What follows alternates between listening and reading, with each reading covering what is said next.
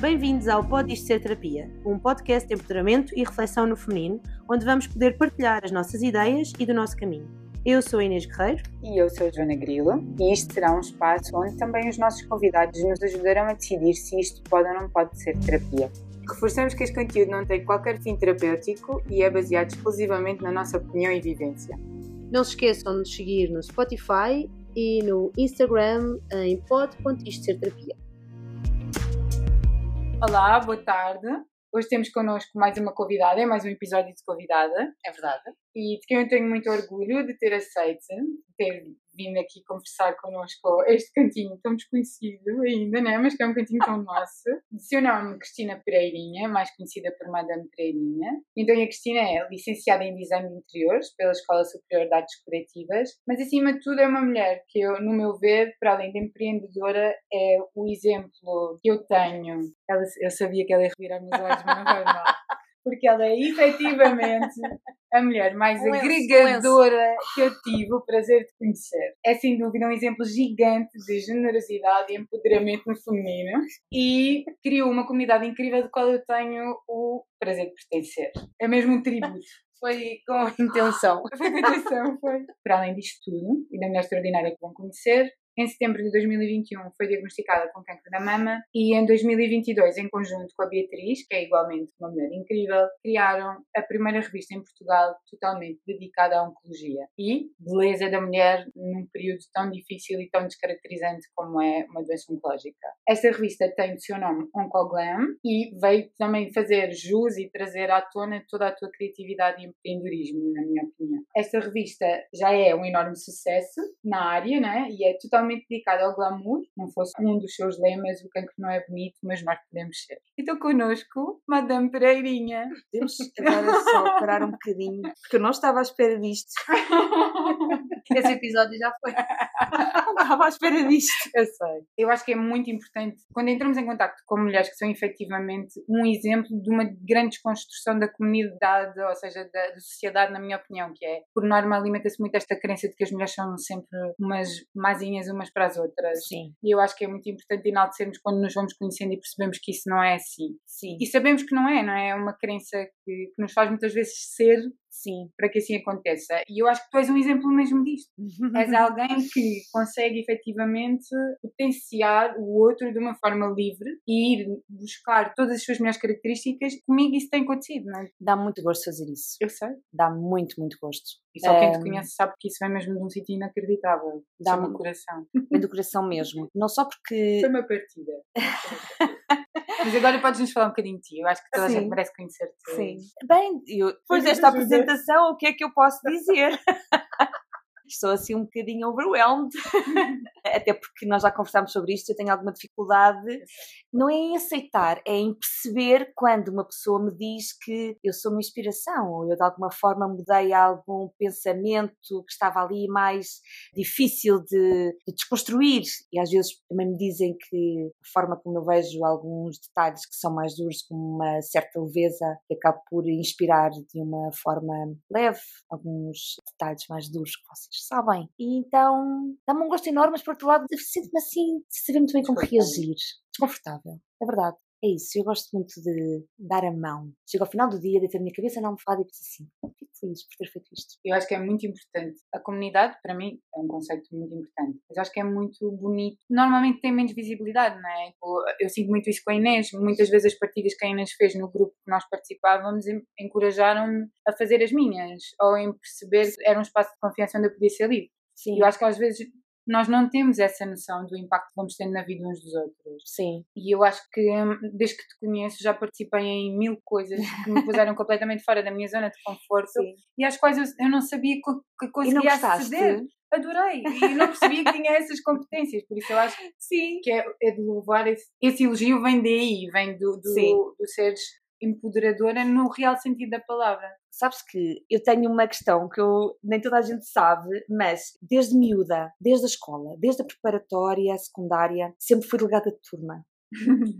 Já não havia papelinhos, já não era preciso. Quem é que é verdade? É a Cristina. Porque eu sou pela paz e gosto que toda a gente se dê bem, eh, esteja bem e se eu sinto que há ali uma pessoa que está a precisar de um bocadinho mais de ajuda, de alavanco, eu gosto de ser essa pessoa. Eu vou-vos dizer, houve uma vez uma altura muito complicada no secundário de uma colega nossa de turma que, início da adolescência, que as nossas hormonas estão ali numa loucura e essa menina transpirava, tinha cheiro. E toda a gente na turma, eu, nem, eu até acho que não era por mal, porque a miúda era muito querida, mas falavam muito. Ai, ela cheira mal, ai, não sei, ai, fica com ela, ai, fica tu, ai, eu não vou te partilhar isto com ela, ai, e aquilo começou a mexer muito comigo. E eu tive a chamar a garota à parte e falar com ela. E eu, com 12 anos, 12, 13 anos, estou a falar com uma colega de turma que por acaso até nem tinha grande à vontade com ela, e estou a falar sobre este assunto. Altamente desconfortável. Sim, sim. Mas que no final, e eu pedi imensas desculpas, eu disse-lhe a ela,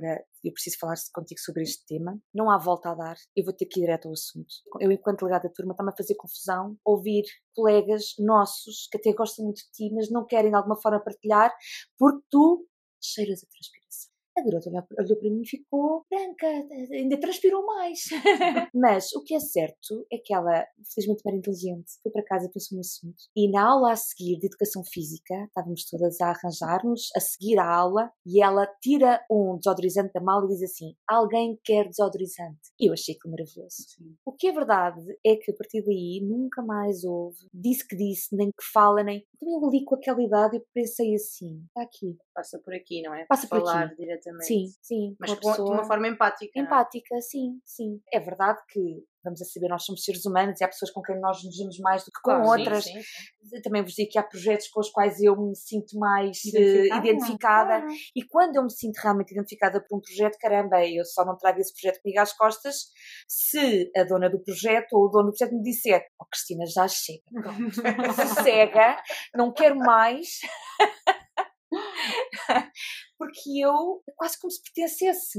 Até vos posso dar o exemplo, por exemplo, das Rosinhas, a Ana Luísa, às vezes diz-me assim. Ai, obrigada e obrigada. Eu, pá, acaba com essa história de obrigada. Porque eu não sou obrigada a nada. Eu vou fazer uma apresentação ali àquele sítio sobre Oncoglam. E eu acho lindo. Olhem, têm aqui as rosinhas, falarem vocês, não querem convidar também. E a Ana já me diz: ai, ai obrigada. Não, eu faço Para quem não de conhece, coração. as Rosinhas têm um projeto incrível Exato. que fazem próteses Uhum. artesanais com alpista, pássaros e meias de vidro Mousse. para mulheres que não conseguem comprar as próteses Sim, externas, as- exteriores. as Silicone, sim, as maminhas. e, e usam e são super confortáveis e é um projeto mesmo São bonito. completamente gratuitas, são muito Sim, confortáveis. gratuitas vão estar. Elas têm pensado imenso nestas maminhas, de tal maneira que já dá para usar as maminhas eh, na praia, na, Na praia, sim, piscina, podem molhá-las sem problema nenhum, já não há o problema de germinarem.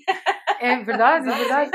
E tem umas camisolas ótimas que podem comprar, que são Exato. incríveis e podem ajudá-las a manter o projeto.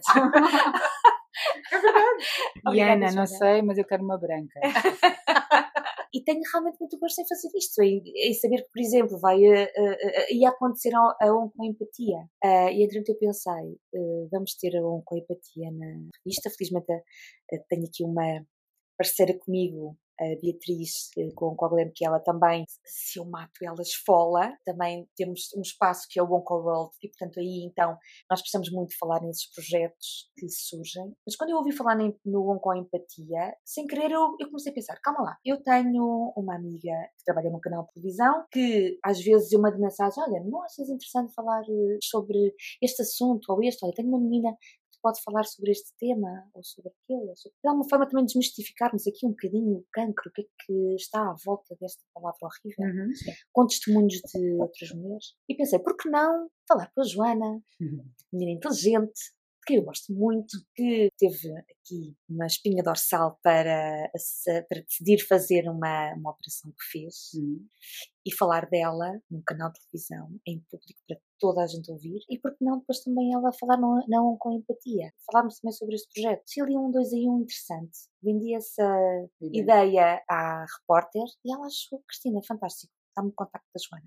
Sei lá, umas seis, sete mulheres que já dei o contacto eh, para ir à televisão e para hum, falarem das suas experiências enquanto doentes oncológicas e mais além, os projetos que também têm. Sim. E isso dá-me um gosto enorme. Muito bom. Mas eu percebo que possa ser, eh, não é difícil, mas que seja estranho e desconfortável verem-se como inspiração. Sim. Mas é de facto pouco comum haver essa empatia e haver essa hum, forma de expor o outro pelo aquilo que ele é de bom. é? Nós, o que eu sinto muitas vezes é que, e como a Joana dizia, de, acaba por ser muito competitivo, e mesmo nossa, nós já falámos sobre isto, a educação que temos acaba sempre por ser, sempre não, dependendo dos sítios, Sim, mais Ser- competitivo. sim, E nas e- mulheres isso acontece muito. Exato.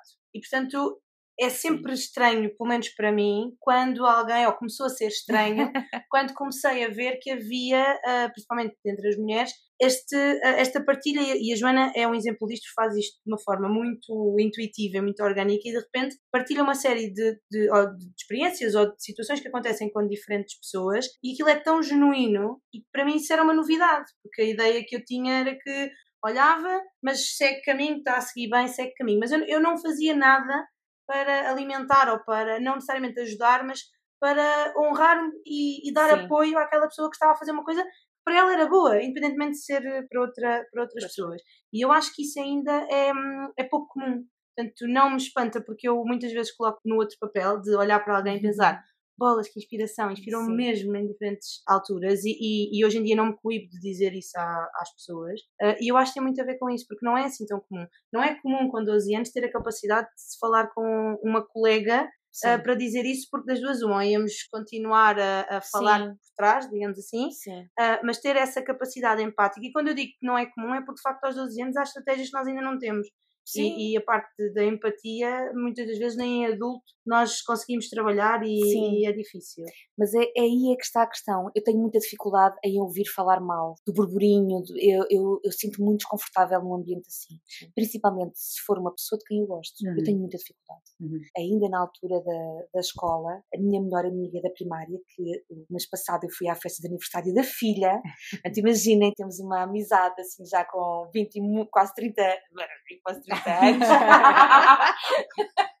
Aliás, mais de 30 anos, na verdade. Nós conhecemos com 9, eu tenho 45, portanto, imaginem, tem mais, pronto, agora, agora foi tudo.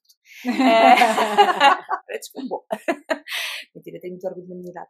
E, a- e a Ana teve alguma dificuldade também em entrar na escola, em se relacionar. E eu na escola, vocês perceberam, né? se eu era, se, se- se eu era convidada sempre para ser delegada da turma, não é que eu fosse eh, a estrela da escola de longe, mas tinha a minha posição na turma. sim, sim, sim. E eu comecei a ser a melhor amiga porque eu gosto mesmo, mesmo muito dela, gosto mesmo muito, muito da Ana. E as pessoas começaram a ver e a perceber que, calma lá, se a Cristina é amiga da Ana, vamos aqui dar um. Eh, Ela ainda passou ali um bocadinho as passinhas. Eh, E eu fiz um trabalho muito grande com ela e dei-lhe a mão, por exemplo, dava um pontapés na mochila dela e ficava louca. Então trocámos de mochila. Eu comecei a usar a mochila dela e ela a minha.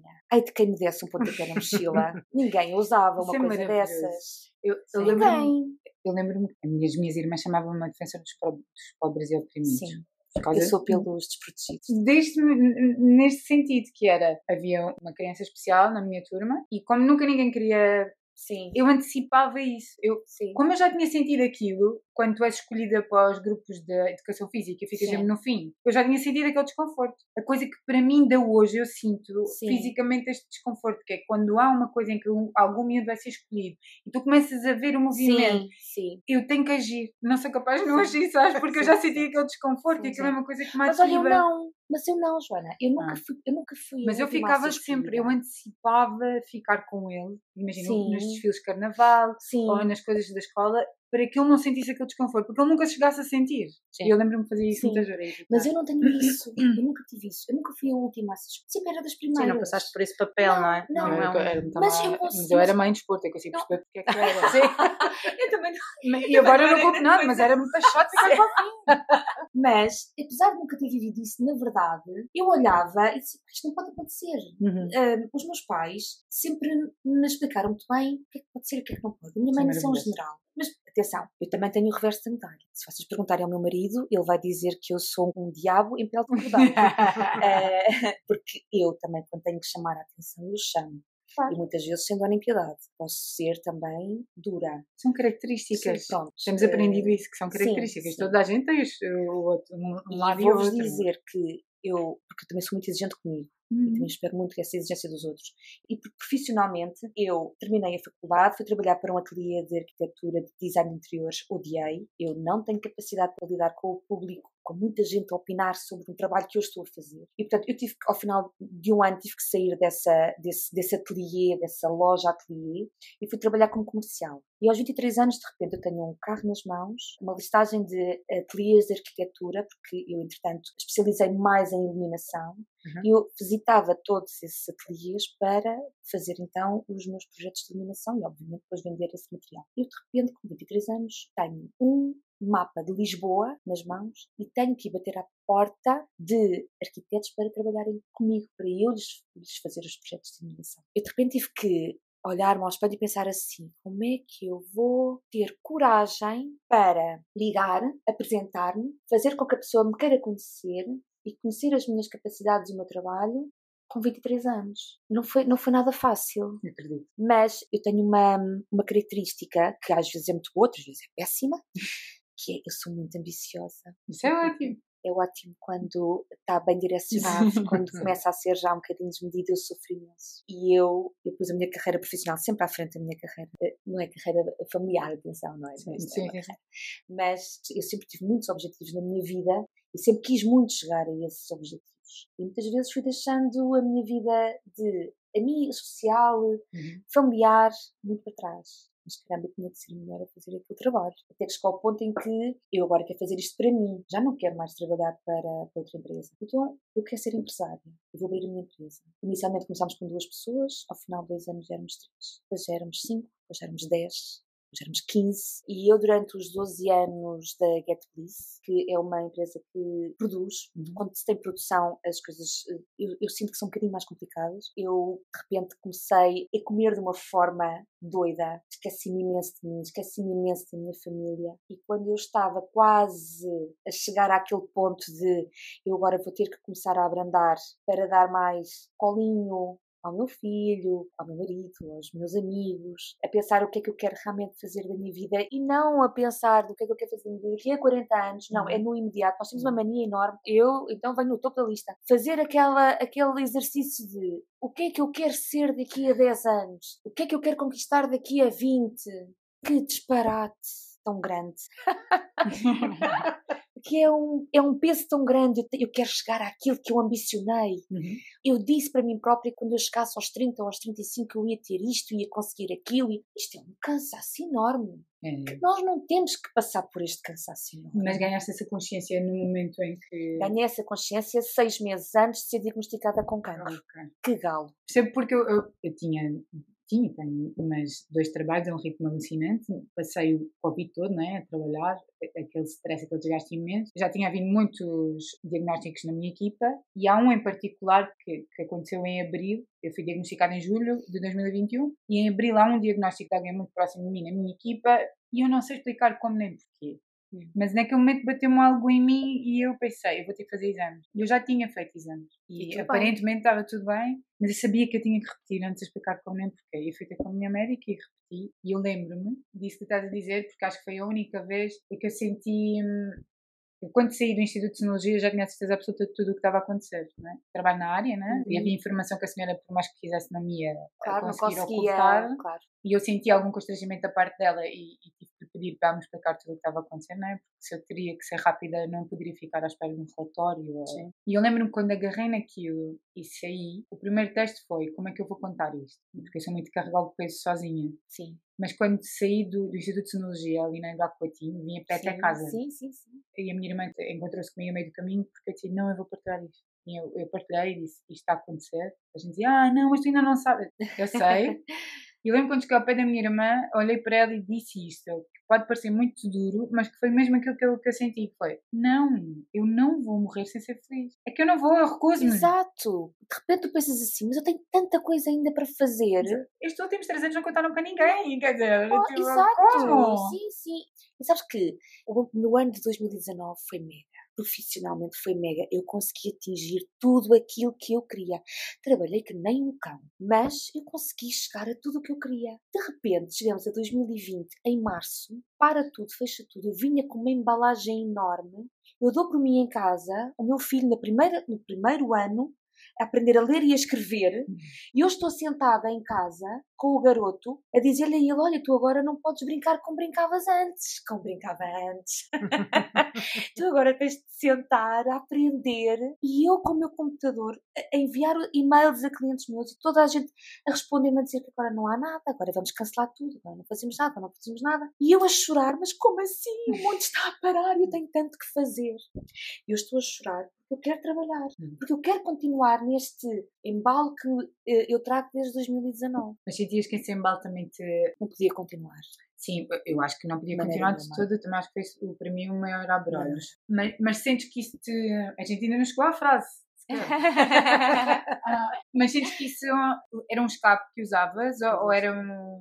ou Era um escape, vício? Sem dúvida, sim, era, era um escape. Não, não escondo que me dava, chegava ao final do ano, em janeiro fazia sempre o meu kick-off, que era o meu plano para 2000 e o meu plano para os sim. 12 meses. Sim. O que é que eu queria faturar nos 12 meses, que clientes é que eu queria chegar, como é que eu conseguia, eu gosto muito desta estratégia de conseguir envolver eh, um possível cliente e trazê-lo dá-me um gozo enorme fazer isto. Uhum.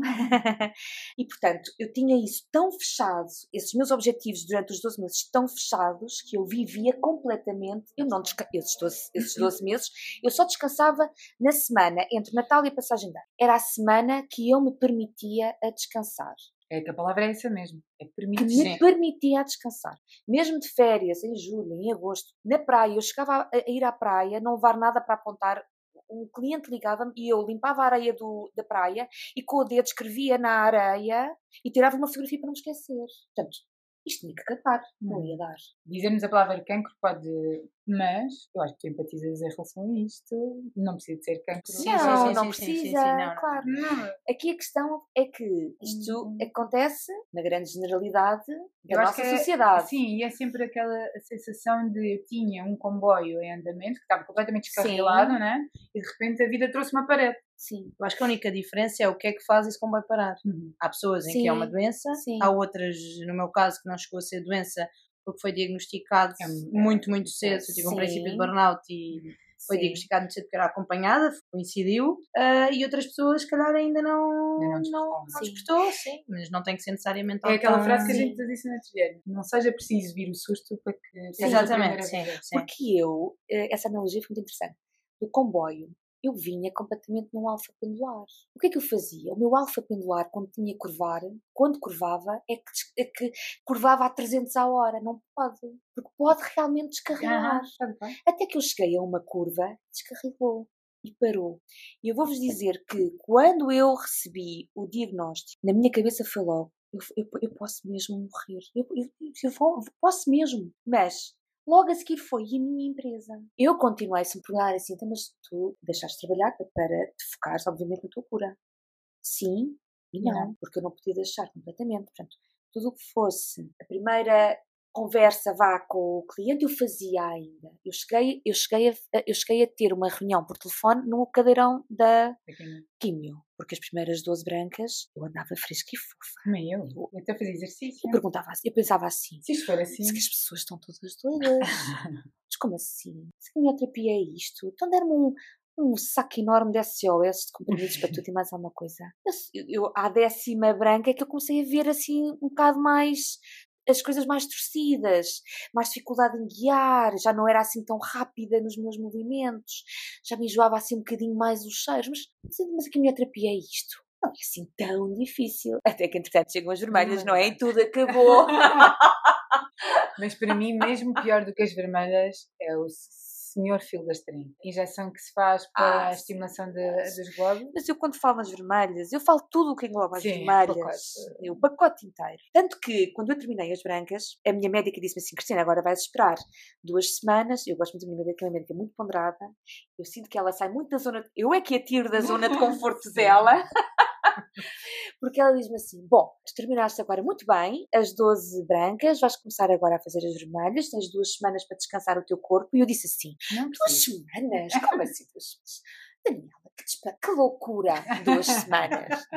Eu não, eu quero fazer já na próxima semana a vermelho. Para mim fazer até já amanhã.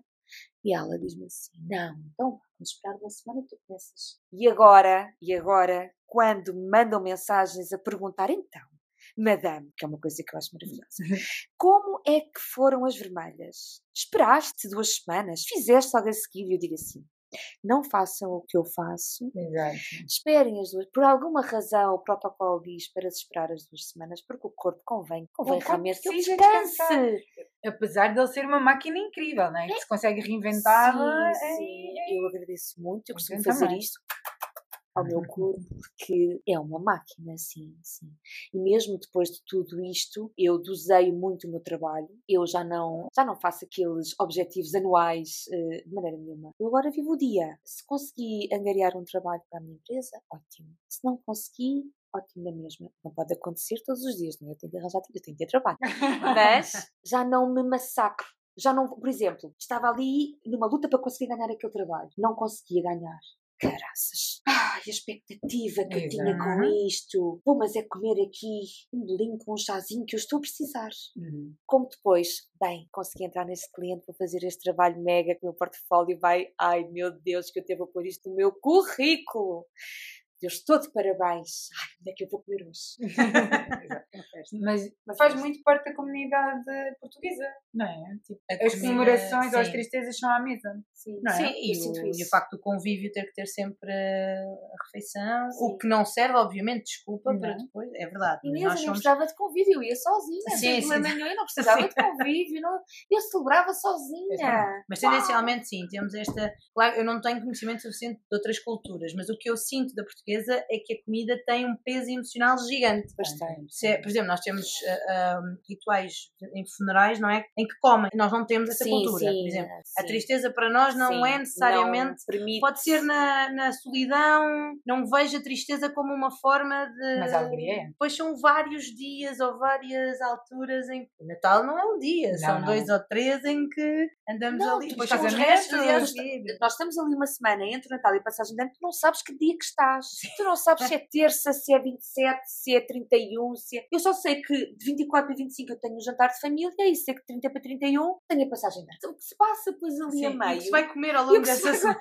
tudo certo. E a pessoa já, já, já parte para lá a pensar que eu tenho que ir comprar alguma coisa para ficar Sim. se a digestão não fica. Não, Eu, por eu acaso. tenho-vos não a dizer que a maior parte das pessoas faz a lista antes da consoada. eu, eu trabalho lá, sei. Eu, por acaso, nunca, nunca tive esse hábito. Mas, mas sim, a comida é sem dúvida um conforto, uma, Sim, emocionalmente mim, é algo. mas a questão é que para mim era, estava para os dois lados. Tanto que eu cheguei eh, ao bonito número de 73 quilos e achei que a duas semanas de fazer 40 anos, e realmente há coisas. A duas semanas de fazer 40 anos, eu pensei assim, vou entrar nos 40, e eu dos 40 aos 50, estes 10 anos, eu quero que sejam altamente intensos, porque os 40 são os novos 30. Porque depois eu não sei se a partir dos 50 eu vou ter este, esta vontade de viver a minha vida com a mesma intensidade. Portanto, eu quero fazer uma dieta, quero me ver ao espelho, quero experimentar esta roupa na Zara, eh, que tem sempre uns tamanhos teeny weeny, e quero me sentir bonita. E não quero e não quero ver ao espelho e dar assim, ah, Cristina, tens que emagrecer. Não, eu quero levar isto a sério. E se eu vou levar a sério um programa de perda de peso, então isto vai ser para o resto da minha vida. Porque não dá para pensar assim, vou fazer uma dieta, vou chegar aos 50 quilos e pronto, já está. E depois? Não vai dar. Eu, eu tinha metido na minha cabeça que se eu chegar ao peso que eu queria, tem que ser até o fim dos meus dias. Tenho que levar isso como um compromisso. Sempre. Não é só ter chegar àquele número. Depois eu chego àquele número, chama, e aconteceu várias vezes. Eu depois cheguei àquele número, está ótimo, pronto, já cheguei. Agora deixa ir. Deixa ir, corre mal.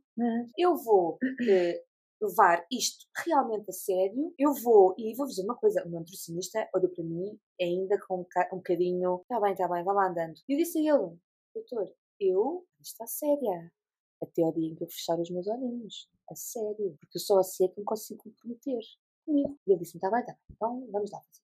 E eu, de facto, consegui perder 15 quilos. Dediquei-me, não há hipótese, a treinar, em ter uma alimentação o mais cuidada possível. Portanto, eu quando entrei, fui diagnosticada, eu achei que realmente a minha alimentação tinha que ser diferente. Mas não foi muito mais diferente, porque eu já tinha essa Uhum. desde os meus 40 anos, fui diagnosticada com 43. Portanto, eu há 3 anos que tinha uma alimentação relativamente saudável. Uhum. Eu só cheguei depois e tentei realmente militar e, e nessas 12 brancas eu fechei realmente a. não há como dizer isto de outra maneira. Uhum. Se mas não tinhas fome? Ai, tinha fome, sim, mas não comia. Preferia sair de casa e fazer uma coisa qualquer. Ir andar, uh, ir beber um chá, mas só beber o chá mesmo. Cheguei às vermelhas e não conseguia comer nada. E perdi muito, muito, muito, muito, muito, De tal maneira que não sei conseguia fazer uh, os tratamentos na data que deveria uhum. fazer. Mas eu disse isto para mim e fiz um pacto com uma amiga minha porque isto a dois é muito mais fácil. E nós as duas, a minha pipinha, nós as duas demos a mão e dissemos mais fácil para sempre. E ela começou exatamente na mesma altura que eu, eu fui há duas semanas fazer os 40 anos e tenho mantido há 5 anos com os meus 54, 55 quilos, 54, 55, às vezes na altura dos, dos exames e das. E de, não, eu não consigo, eu não consigo, eu sou seguida pela doutora Luzia, que é psicóloga, e eu não consigo, na altura em que eu estou a fazer os exames de rotina, uhum. eu perco sempre peso, sempre, porque eu não consigo comer, eu fico muito enjoada. Há um exame então que mexe muito comigo, muito, muito comigo. Com três letrinhas apenas se diz a palavra PET. Em junho, a minha médica disse-me que em novembro eu vou fazer um PET. Eu vou-vos dizer que desde junho que eu não durmo descansada. Eu tenho muita dificuldade com este exame é, é, muito difícil. Eu acho que se calhar, não, não sei se tu sentes isso, mas há sempre aquela ideia de pronto, agora já passaste por essas coisas todas, Agora, Agora vai ser mais fácil, não é não? O pós é muito mais difícil do que aquele momento, porque por mais duro, eu acho que a quimio tem muita representatividade, não é? Porque traz-te uma grande transformação física, é inevitável que o outro te veja que tu estás doente. E por tens dor realmente. Eu tive realmente dor. Eu, eu tive. tive. dor. Eu sim. tive. Para, mas, por exemplo, para mim a rádio foi um desafio gigantesco e a maior parte das pessoas não fala não sobre a, eu não, para mim foi, a... Eu costumo dizer, para mim a radioterapia foi um passeio no, no campo onde eu apanhei flores. Não. Para mim, as vermelhas, eu nunca mais me vou esquecer. Eu nunca mais. Eu vou, eu vou Mas dizer... a quimio ainda tem outra coisa que às vezes a gente não, não pensa, que é, imagina, a maioria, há casos em que não acontecem, que há coisas que ficam permanentes, mas a maioria dos efeitos são de transição. Ou Sim. seja, quando o corpo perde a toxicidade, Sim. tu vais recuperando Sim. a tua função. Sim. Na rádio, às vezes não se vê isso dessa forma, e agora vou falar de uma forma muito, uh, um pouco elaborada, é uma queimadura num sítio específico, não é? Tipo, há uma agregação do tecido, há, há toda uma data de alterações que são permanentes. Sim. São mesmo permanentes. Sim. E não se fala sobre isso. Eu tive um azar dos diabos, não é? Pertencia àquele 1% em que pois. eu fiz uma queimadura gigantesca que não passava com nada. Eu fiquei tanto com a mama queimada como com as costas. A parte pior foi mesmo o esófago, que eu fiquei Sim. mesmo com disfagia e eu não conseguia beber água tinha que tomar hormonoterapia. Por isso é que nesta, eu acho é que neste processo realmente cada pessoa é uma pessoa. É uma pessoa é. Eu acho que sim. todas as conversas sobre isto que sirvam para desmontar grandes sim. estigmas, eu acho que são sim. todas válidas, não é? As doenças não se comparam. Não, se é? pode comparar. Por mais que eu possa ter feito o mesmo protocolo de tratamento que tu fizeste, os nossos tumores não são iguais. Por uma única razão. Porque tu és a Cristina, sou a Joana. Claro! Claro. E o meu corpo vai reagir de uma forma que o teu não vai reagir. E vice-versa. Pode haver muitas coisas em comum, mas eu acho que isto é, na oncologia, para mim, o maior flagelo, que é a comparação. As pessoas comparam tudo e, não e sofrem horrores sim, por sim. acharem que estás a fazer aquilo, mas eu não estou a fazer e o meu tratamento também é igual ao teu, mas sim. o tumor não é igual. Sim. Não é? Por isso é que eu tenho muita dificuldade quando me perguntam, oh Cristina, como é que foi mas conta-me lá. É mas, mas, mas e as vermelhas, como é que foi? E eu digo sempre, atenção, é muita responsabilidade, não é? É muita responsabilidade, sim. sim. Porque eu digo assim, atenção, eu reagi desta forma. Enquanto que as, de, as, 12, as 12 brancas, eu estive ótima. Vá, as últimas, a, a partir da décima, décima primeira, décima segunda, eu vou-vos dizer que realmente eu não vi lá muito bem. Sentia assim umas, umas névoas e guiava à noite, para mim guiar era, era muito complicado. Mas, caramba, eu sempre fiz a minha vida sem problema. As vermelhas é aquilo que eu já vos disse.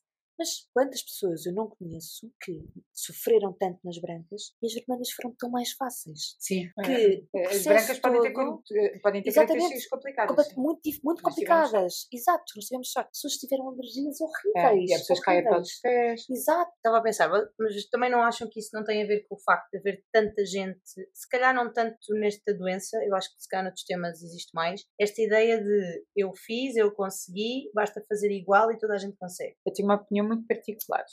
É, primeiro, eu acho que a doença ainda é vista como o caminho das pedras. É? E que quem vence este caminho das pedras é um herói. Eu não tenho essa visão nem nunca tive. Eu acho que vem um bocadinho daí. E depois também teve a ver, se falarmos só do câncer da mama, é um estigma gigantesco para uma mulher.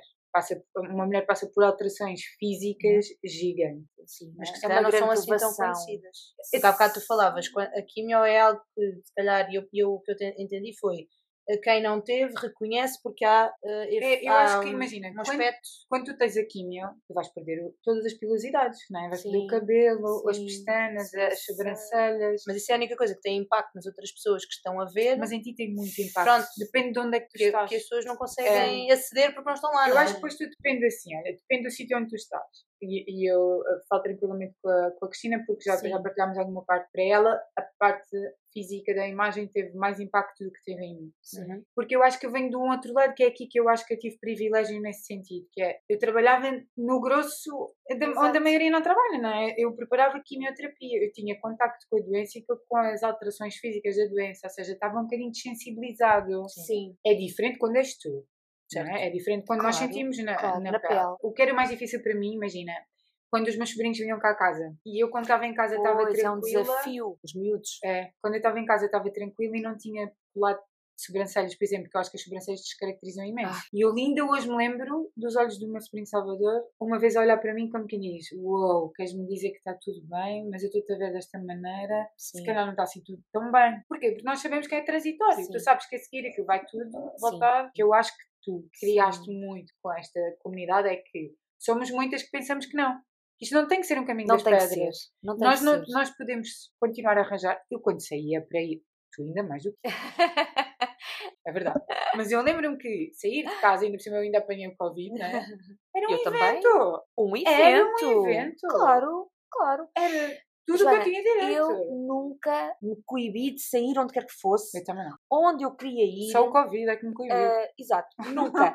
Até quando eu retirei as minhas duas maminhas e tinha dois drenos gigantes, eu tive que ir ao supermercado, porque o meu marido é uma joia de rapaz, mas não tem jeito nenhum para ir ao supermercado. Ele só conhece o corredor dos congelados. Para mim é uma coisa que não dá. E portanto, eu fiz uns saquinhos para pôr os meus drenos e arranquei para o supermercado. Fui fazer as minhas compras para manter a rotina mais normal em casa. Claro que passei ali na zona dos frios e, e tive um frio horrível, nunca imaginei ter aquela sensação, mas nunca nada me. Ah, e saí com as meias de Compressão. eh, compressão Foi. com os meus drenos, com o meu mega eh, turbante. O meu, meu marido diz-me assim: Olha lá, mas está-se a ver os, o, o- a mangueira. Que se diz, diz mangueira, não é, Joana? A mangueira da. É, da- aquela aquela, aquela mangueirinha que liga os dedos com sangue. E as pessoas vão olhar: E o que é que tu queres que eu faça? Eu não tenho hipótese de ir ao supermercado, porque eu não posso pôr o meu dedo em mais lasanhas congeladas. Porque tu és uma joia de rapaz, mas não dás para ir ao supermercado. Faz tudo muito bem. Menos essa parte. Eu tinha um amigo meu que me estava sempre assim, porque eu gostava muito da careca. Eu não sei se vocês sabem, mas experimentar a careca é uma cena muito livre. Não sentiste? Detestaste, pois é aqui Detestei. que nós. Detestei. Eu lembrava que tomar banho era incrível. Detestei. E o meu amigo António perguntava-me sempre, perguntava sempre isto, que era, tu sentes que as pessoas olham para ti, sentes que, que estás estigmatizado. Eu não sei se eu, pode ter acontecido, mas eu nunca reparei. Porque eu acho que eu não estava focada aí. Sim, eu detestei.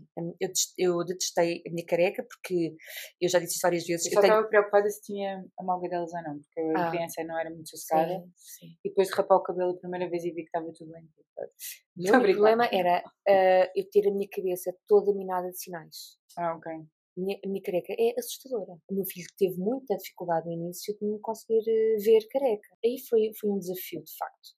Tanto que ele uma vez disse: Mamãe, se eu agarrar numa caneta, se eu agarrar e fizer os pontinhos, ligar os pontinhos todos, ainda sai um elefante. É possível que sim. Mas eu andava mesmo em casa quase sempre de turbante na cabeça. Uns mais molinhos, mas eu tinha até eu a lavar a, a- a minha careca no Uhum. duche. Eu não gostava. Não. Não. Sentir a água a bater na cabeça. Para já, eu não gosto de mexer na cabeça. Uhum. Depois, eu fiquei com muitas dores na minha cabeça. Ainda Uhum. agora. Isso é uma eu- coisa que as pessoas não sabem, mas o cabelo é que Dói muito a crescer. Dói muito a crescer. Ainda agora, eu fiz umas massagens, tudo mais ou menos bem. Assim que alguém tenta tocar na minha cabeça, está completamente fora de questão. uhum. Eu tenho muitas dores na minha cabeça. Ninguém toca. Mas eu não gostava mesmo de me ver com a minha careca. Mas depois eu usava os turbantes e era eu. Sim, exato. E eu não sei como, porque isto nunca me tinha acontecido. Eu, é verdade que usava, usava muitas bandeletes, usava muitos dentes na cabeça, mas quando eu comecei a usar os turbantes, de repente Descobriste um lado. descobri em mim uma outra Cristina, uma madame. E aí, e aí já pensavas, já pensavas na revista? Não, de tudo. De maneira nenhuma. Não. Aquilo que eu, que eu fui muito levada a fazer por ali duas ou três amigas minhas, pela minha equipa de enfermagem, foi achavam que eu me sentia um bocadinho fora das doenças oncológicas comuns. Principalmente no sítio onde eu fazia tratamentos, não é? eu, eu fui tratada no público, eu, eu sentia-me outsider. Sim. Eu levava o meu melhor kit. Eu, tipo, coordenava roupa para dar com aquele turbante. Claro, claro, tudo batia certo, sim. Mas não era esse muito o núcleo que estava à minha volta. Eu às vezes sentia-me um bocado. Eu então, completamente um alien. Mas eu achava muito engraçado ser esse alien. Eu também, Porque eu de também. repente eu via as pessoas olhar Ajudava para a mim. desconstruir a no desconstruir. sentido que isto não precisa Exato. ser cinzento, nós não precisamos ir para aqui de fato treino. Sim, nós podemos. E, e, e Podemos rir-nos e fazer piadas. Eu passar na rua, as pessoas olharem para mim e pensarem assim: será que ela está doente? Será que ela é só assim, eh, fora da caixa? Será que é estilo? Sentiste, Então isso divertia-me imenso. sentiste complacência. Eu nunca senti, eu nunca senti um olhar de coitadinha, tem cancro. Eu nunca senti isso. Para mim nunca era o olhar, era aquela coisa da pessoa querer te dizer alguma coisa, Sim, mostrar-se sim. e depois às vezes meter os pés pelas mãos e dizer coisas Sim, que tu ficas Isso tipo, também me aconteceu, mas também me mas também não aconteceu pessoas nada. chegarem ao pé de mim do nada e fazerem uma festinha no braço. sim, sim, sim. E eu achava isso Amoroso. amoroso, Sim. espetacular. A ver esta empatia dos saudáveis. Eu, desculpa, isso vou ferir aqui é suscetibilidades, giro, é mas às vezes eu digo isto, os saudáveis, sentirem assim um bocadinho de empatia, complacência por nós. Eu não me levo a mal. Eu não, Não, consigo levar a mal. Porque infelizmente esta é uma doença que pode, de facto, acontecer a qualquer pessoa. Sim. Rico, pobre, trabalhador, qualquer etnia, o que seja. Mãe de família, empregada da caixa, o que for. É uma doença que não escolhe Nada. ninguém. E, portanto, quando vou jantar fora com um grupo de amigos de saudáveis e eu sou a única pessoa com, com doença oncológica, geralmente a conversa acaba ou há um momento em que se fala na doença. Se isto é cansativo, às vezes é. Mas, por outro lado, quando os pratos na balança, é próprio. eu não me importo. Sim, eu também não. Porquê? Porque as pessoas têm, e eu compreendo isso, não é? porque eu também já fui saudável e eu tinha curiosidade. Se por acaso eu fosse diagnosticada com cancro, como é que eu ia reagir? Será que eu quero ser uma pessoa brilhante e de purpurinas e de, ou quero antes ser eh, mais resguardada e estar na minha e fazer o meu percurso? Ou não, quero envolver mais pessoas? Ou não, quero me distanciar? Eu, para mim, tudo é válido. Ah, Desde que a também, pessoa sim, se, sente, se sinta claro. bem, tudo é válido. Mas o facto de, de alguma forma, Há este pormenores que só quem assunto- vive por perto é que consegue é perceber, consegue não é? perceber. Eh, eu, eu agora estou aqui com pena da Inês. Não. No sentido de que, e eu pondo-me também na pele da Inês, e ela deve estar a pensar, de certeza, se eu for diagnosticada com, com uma doença como esta, como é que eu poderei reagir? Como é, qual é o caminho que se calhar eu quero tomar? E aquilo que me fez ter a minha Madame Pereirinha, de que eu me, de que eu me orgulho bastante, eu orgulho Uhum. muito da minha Madame, porque eu sinto que já dei e dou a mão a muitas senhoras. Nós cruzámos-nos na internet forma, porque tínhamos sim. o mesmo tipo de humor. Sim. Exato, conseguíamos, estes disparates todos. disparates todos Sim, sinto possíveis. como é que também nós queremos morrer e Exato. que eu quero ser embalsamada, vocês z- organizem-se. não quer saber. Mas as amizades que nós conseguimos fazer, a Uhum. comunidade que nós conseguimos cri- criar, a empatia que nós podemos criar entre nós, de uma menina me dizer assim: "Ah, madame, como é que correu com a sua hormonoterapia? Eu não fiz, mas olha, calma, eu vou dar-te o contacto desta, desta e desta, ou eu vou pôr na minha, num story meu, a pedir quem tenha passado por esse processo, como é que se sentiu, que ferramentas é que tu podes usar. E isto para mim, a Madame não é, para, não é a Cristina, não é para Uhum. aparecer. Eu, eu tenho a minha página porque eu tenho vontade que as pessoas se conheçam, tenham pontos em comum. Olha, eu tive o mesmo cancro que tu. Como é que tu passaste com isto? Que desafio é tu tiveste? Olha, eu gostava muito de engravidar. Conheces alguém que tenha engravidado depois dos, depois dos, dos tratamentos? Olha, tenho esta menina e esta. Fala com elas. Seja uma ligação, Que seja fundo, uma não é? ligação, exato. Em que eu também possa, eh, de alguma forma, dizer: olha, atenção que. E já agora vou passar também essa informação. Dia 1 de outubro, a Patrícia, a Self-Care Patrícia, vai ter um evento de, De meditação. mindfulness, de meditação na, Na praia, praia, é da giro, Sereia, que eu fui o ano passado e Eu para mim fui. foi dos, dos momentos mais bonitos que eu vivi no Outubro Rosa do ano passado. E é teres o contacto com as pessoas com quem vais falando na Exato, internet. sim. Mas eu Eh, acho que vocês também tiveram aqui um papel também muito importante no Glam, que faziam sempre eventos onde punham pessoas diferentes a conhecerem. Exato, sim. Nós eh, temos, isso trouxe esta ligação Sim. e esta comunidade. nós temos muito tão gosto em fazer isso, porque a nossa revista começou primeiro, faz agora um ano que nós lançámos a primeira revista e foi um bocadinho um teste, perceber o que é que vai dar. Será que as pessoas vão gostar? Será que isso faz sentido? Será que não faz? De repente, nós tivemos uma avalanche de pessoas a comprarmos a revista. Sede de informação, mas que não seja uma informação demasiado técnica, que seja mais leve, que seja quase que como uma ferramenta para o dia a dia. E se calhar de questões que não são necessariamente da doença, mas Sim. daquilo que E envolve. que os, exato, e que os não é? profissionais de saúde também não vão falar sobre aqueles temas assim Porque o foco não forma. é. Porque o foco não é Porque esse. inevitável, à partida, muitos deles também não passaram mesmo pela doença, Exato. estão no outro papel, não é? Exato. E eu acho que a internet também tem este efeito bom, que é, Sim, afinal, há muito mais gente a pensar desta forma. exato. E as pessoas sim. conseguem entrar em Sim. contacto com isso. Lá está, quando eu pensei que eu era um alien, E eu? E quando eu faço a minha madame, eu começo a perceber, não, calma lá, há aqui uma vontade enorme, mesmo com o Oncoglem, de as mulheres, e atenção, que o Oncoglem, que é uma Não coisa é que eu acho maravilhosa, não é só para mulheres É e não é só para mulheres doentes oncológicas, nem para profissionais de saúde, nem para cuidadores. Nós temos mulheres saudáveis que, de alguma forma, querem um bocadinho de ajuda na sua autoestima e que leem o Oncoglem. Isto dá-me um gozo enorme e um gosto ainda maior. Como nós lançámos a revista em outubro, agora vamos ver o que é que vai acontecer e decidimos, não, nós somos doentes oncológicas, cada uma tem o seu trabalho, vamos fazer uma revista bianual, porque nós não temos tempo para, nós nem sequer sabemos fazer revistas, não é Claro, o nosso trabalho. pronto. Mas, o que é que nós pensámos? Nós estamos a ser tão solicitadas que vamos ter que arranjar aqui alguns eventos entre o lançamento de uma revista e da outra. Uhum. Então vamos fazer o quê? Um chá de princesas, um jantar, um jantar para profissionais de saúde, um lanche em que damos uns miminhos para oferecer às nossas eh, leitoras. Uhum. E esses encontros que nós promovemos são encontros muito, muito. Eu posso falar na primeira pessoa. O que é que tu achaste, Joana? Então conta lá. Eu, para mim, foi incrível. Primeiro foi dar eh, nome às caras, né? Tipo, Sim. entrar em contato com as pessoas. E depois eu acho que para mim resulta muito eh, o grupo, a comunidade. Não sei se isto me ficou dos escuteiros, mas no Muda, que foi onde nós nos conhecemos, funciona como terapia de grupo. Sim. Estas sessões de comunidade Sim. em que tu podes partilhar e, tu tens do outro lado alguém que sabe exatamente aquela dor Sim. e, e reconhece exatamente aquela alegria e sabe Sim. o quanto bom foi. E celebra contigo. E alguém que não está na mesma fase do que tu, mas Exato. já consegue perceber que Exato. pode fazer isto e até antecipar coisas que nós não conseguimos, que é uma coisa que tu dizes muito. Exato. Porque é que nós, quando fazemos estes, estes eh, encontros, nós escolhemos pessoas mais jovens e com mais idade. Pessoas que tenham um câncer de mama, tiroide, intestino, fígado, enfim, não interessa. Que não seja só mama. Nós bem sabemos que o câncer de mama tem sido eh, Muito. um- muito, é uma loucura, mas nós tentamos sempre buscar outros tipos de cancro. Achamos que é importante esta, haver esta troca de informação. Por exemplo, um, um tratamento de câncer de intestino não faz cair o cabelo. Depende. Ah, vá, pronto. Mas, ah, ah, Sim, eu percebo onde é que está. Há é diferentes tipos de, há de diferentes tratamento. tipos de tratamento.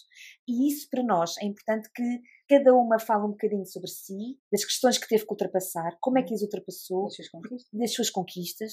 Todos os eventos que nós promovemos acaba sempre num grupo mais restrito entre elas, onde falam sobre as várias questões, e isso para nós é uma coisa É maravilhosa. é. E tu descobres, que é uma coisa que nós referenciamos sempre muito, vai bater sempre muito aqui no feminismo, né? E descobres mulheres incríveis. Incríveis. Que já tinham projetos incríveis, que já Incríveis. faziam coisas incríveis Sim. e percebes que o nível de transformação emocional que se tem, né? conseguir juntar isso tudo, de repente foi uma coisa má, que uniu uma data de gente Sim. incrível que tu nunca irias conhecer de outra Sim, maneira. sim. Sim, por exemplo, eu agora estava-me a lembrar, nós o ano passado fomos convidadas, eu e a Beatriz, fomos convidadas para.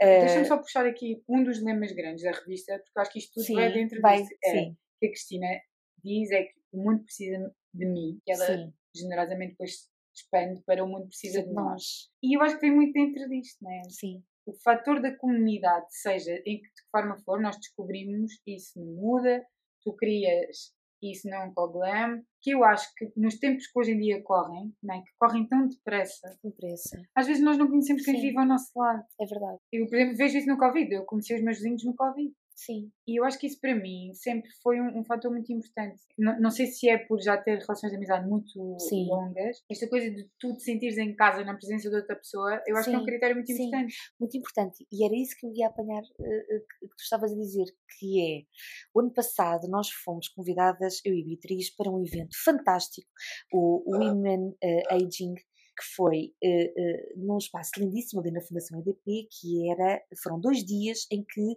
se falou muito sobre a mulher o envelhecimento da mulher, a, a mulher uh, chegar a, uma idade mais madura, bonita, com gosto pela vida, e eu e a Beatriz fomos convidadas para falarmos sobre a doença do momento, não é? Que é o câncer de mama. Uhum. Eu e a Beatriz estávamos assim a pensar, ai, já ninguém nos pode ouvir com a nossa história. Eu também senti isso, eu também ai, senti isso. Deus, claro. Ai, eu vou, vou, ai, vou outra vez falar neste tema, que já ninguém consegue ouvir que eu descobri o meu cancro desta maneira, você descobriu o cancro da sua, eu e a Beatriz a por você.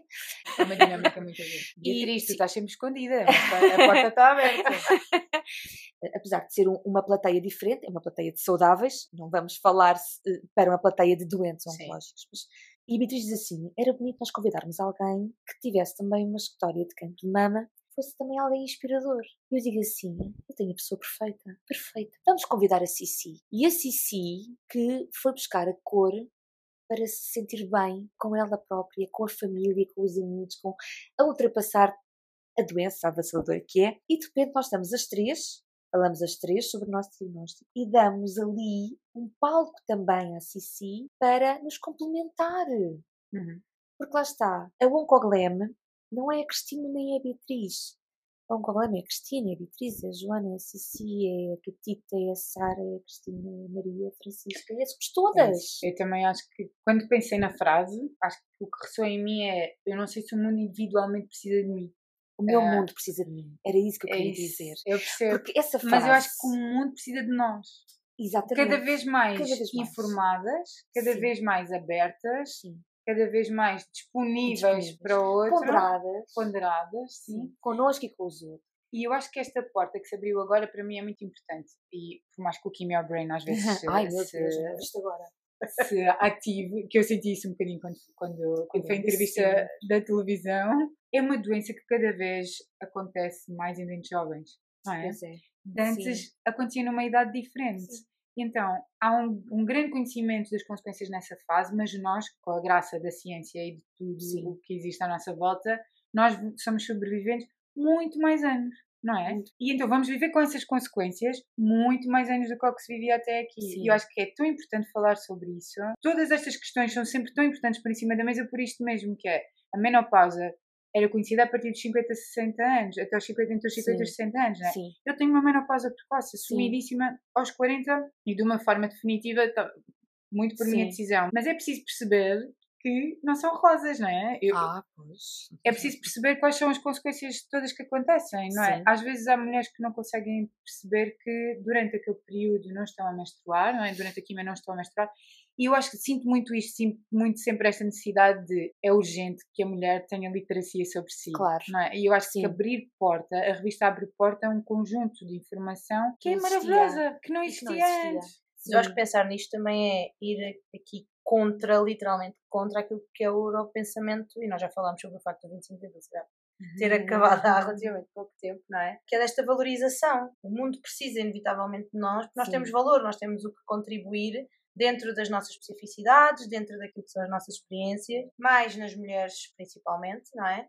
Mas é algo que não é assim tão comum, nesta ideia de que eu valorizo-me porque eu Sim. percebo que o mundo em geral e o meu mundo enquanto família, o meu mundo de trabalho Sim. precisa de mim porque eu tenho esse valor e tenho essa, esse uh, conhecimento e essa vontade e quero dar e percebo que dar isso é importante para o outro. Então eu vou-vos dizer uh, como é que esta frase surgiu. Eu tinha um ritual enquanto fazia os tratamentos nas brancas, depois nas vermelhas não consigo. Todas as segundas-feiras à tarde eu enchi a minha banheira de água com sal. Eu fiz os meus tratamentos no inverno. Toda a gente já percebeu que eu tenho uma paixão enorme pelo mar.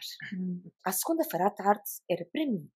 Eu enchia a banheira com sal, água e sal, deitava-me ali a levitar um bocadinho, a pensar na minha vida. E há um dia que eu recebo uma chamada. E eu não, eu não, levava, eu não costumava levar o telemóvel. Daquela vez eu levei. O meu telefone toca. E eu atendi. E do outro lado tenho uma senhora de uma revista a dizer-me assim: Olha, eu descobri a sua. A minha página para aí duas semanas. A madame existia aí há duas semanas no Instagram.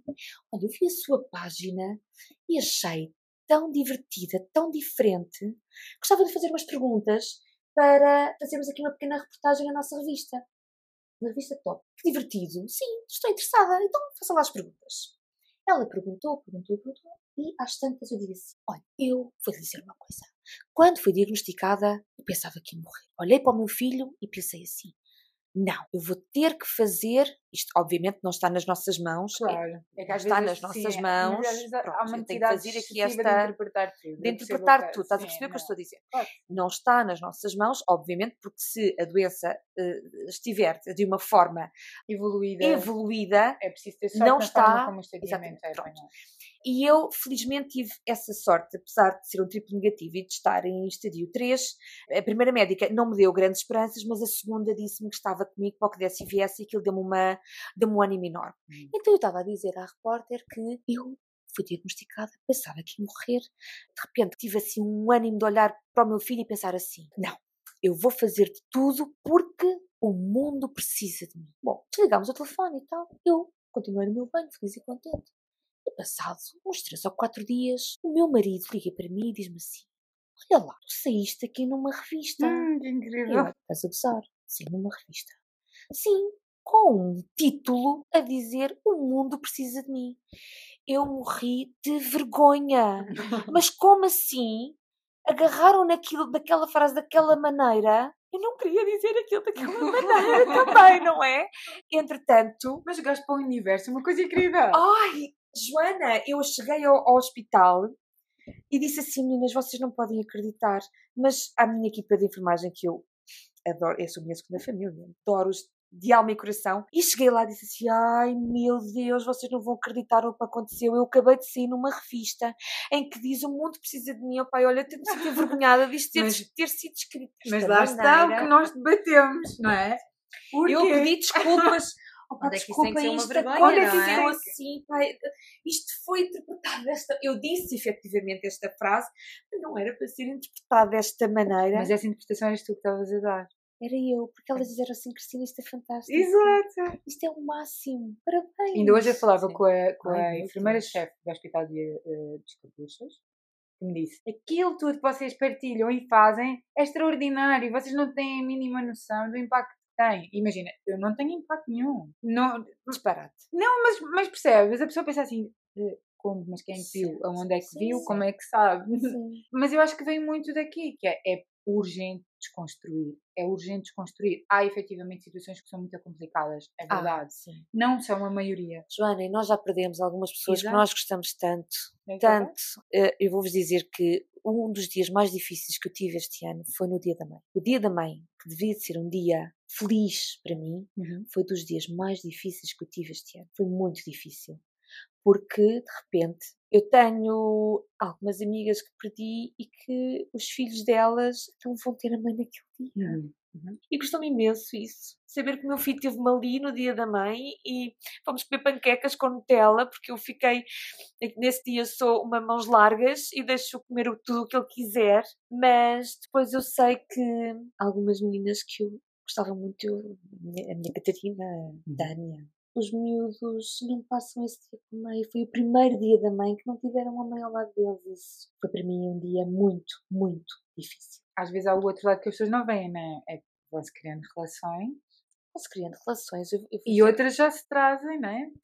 Várias pessoas já me perguntaram assim: Mas tu eras amiga da Catarina? Eu falo muitas vezes na minha Catarina. Eras amiga da Catarina já há muito tempo. Não. Eu conheci a Catarina em maio, numa viagem que a Uriage me convidou a mim e a mais, não sei, 14, 15 muito oncológicas.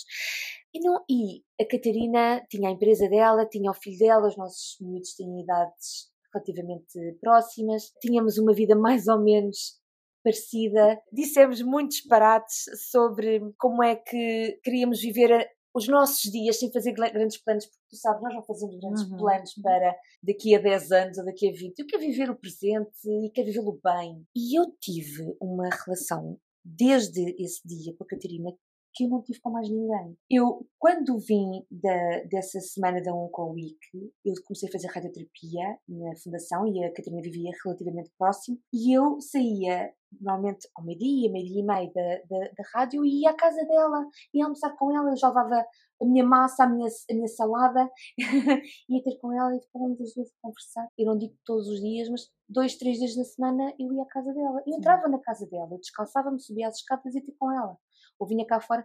O, o, eu já dizia adeus ao Nelson de longe e ele entra, a casa é tua. Quando ela estava um bocadinho mais debilitada, eu subia as escadas e deitava-me na cama com ela e fazíamos vídeos de Snapchat, chorávamos a rir as duas. Ela, no estado em que ela estava já, falávamos sobre assuntos duros. Houve um dia que eu disse assim, já muito próximo do, dos últimos dias dela, mesmo nos últimos dias dela, eu disse assim, ela tinha uma força enorme para viver, tão grande, tão grande, ela tinha mesmo, mesmo muita vontade. Ela foi muito contrariada. Sabem que para mim é um gosto enorme poder falar na Catarina. pode, pode parecer assim meio estranho, mas é um não, gosto não, enorme. Eu acho que é ótimo, é honrar-lhes a vida. Uh, Tenho que dizer que ela foi muito contrariada. Eu disse-lhe a ela que ia dar a mão, ia lhe dar a mão e ia fazer o que fosse preciso para ela ver o filho dela entrar no primeiro dia da escola da primeira classe. E houve um dia, uns dias antes, disse assim: Catarina, vou ter que falar contigo sobre um tema, um tema difícil, que eu não sei se estou preparada para falar contigo sobre ele. E ela diz-me assim: Não vais falar, não vou deixar. Uhum. Sabes porquê?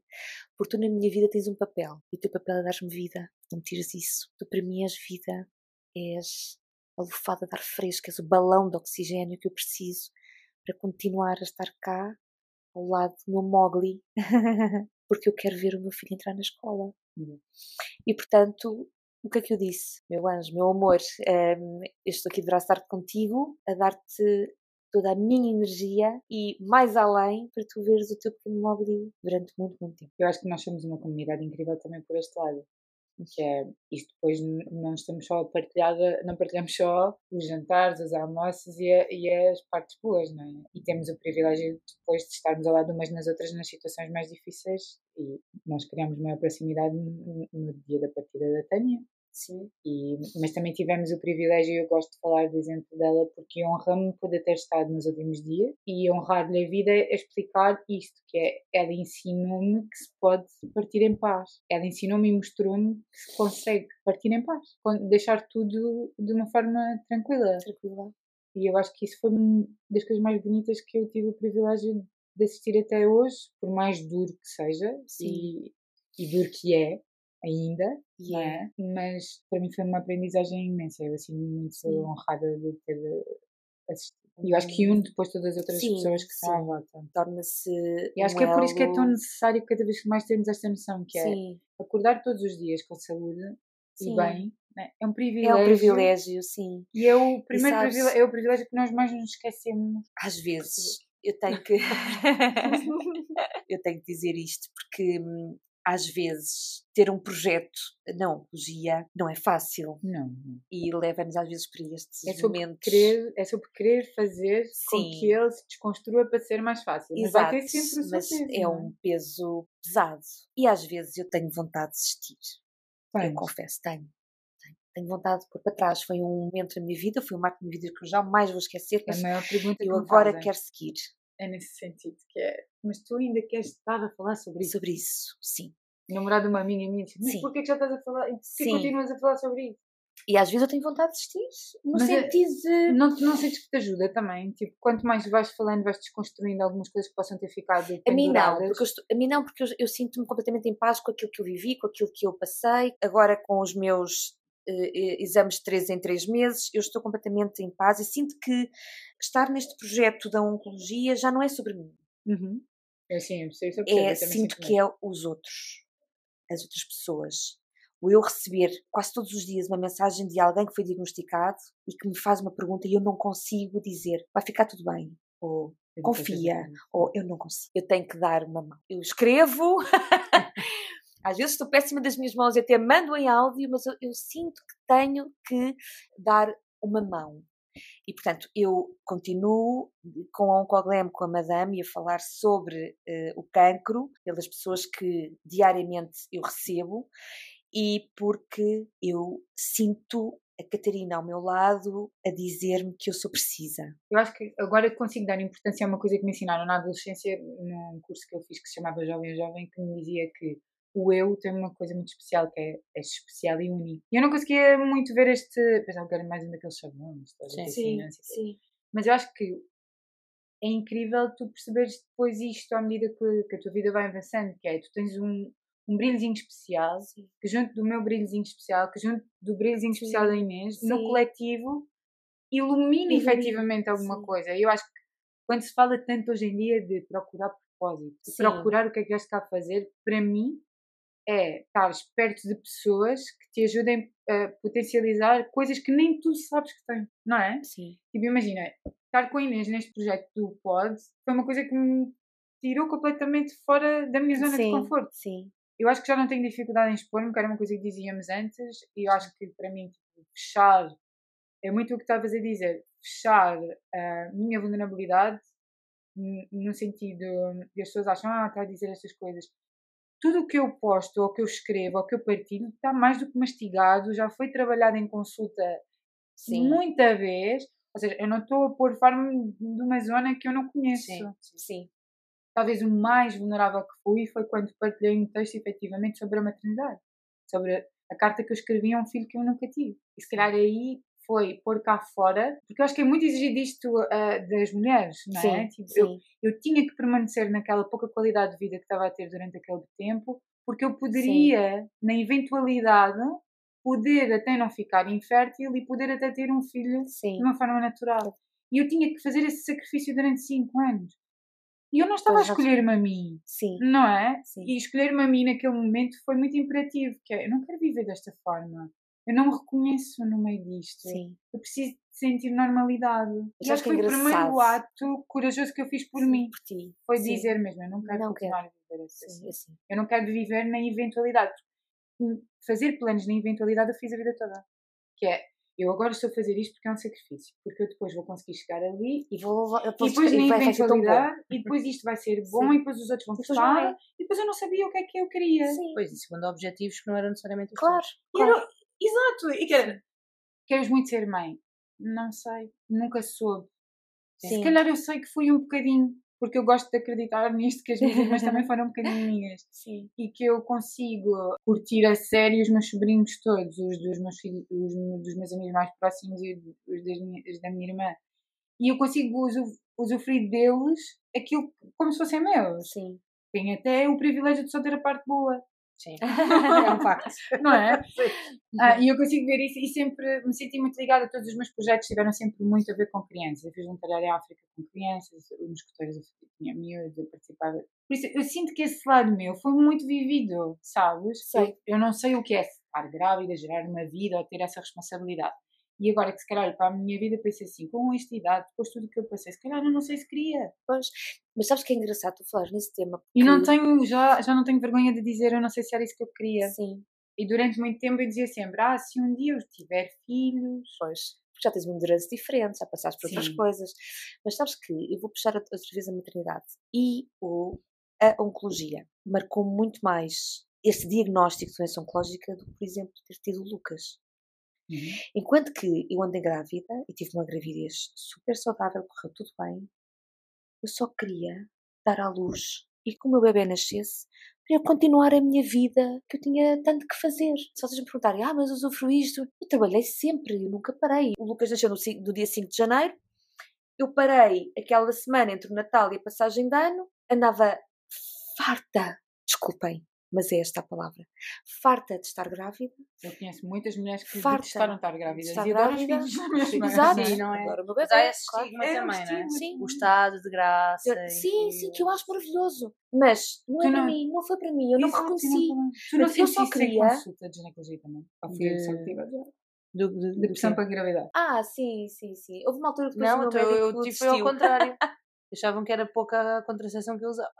É isso que eu estou a dizer. ah, ok. Então imagina, eu, eu, eu no público dizem-me, ah, temos que aguardar para ver como é que vai funcionar. E eu digo, Se não tirar os ovários aqui, vou tirar no privado. Eu cheguei à consulta com a, e ela disse assim, então, mas depois não vais querer engravidar? Assim, mas dá para pararem de me... Exato. Eu, eu, eu saí de uma consulta de, de uma, com uma médica endocrinologista por causa de eu vigiar a tiroide, porque ela dizia-me, ah, estou daqui por três meses eu, eu ligo-lhe para saber se já engravidou.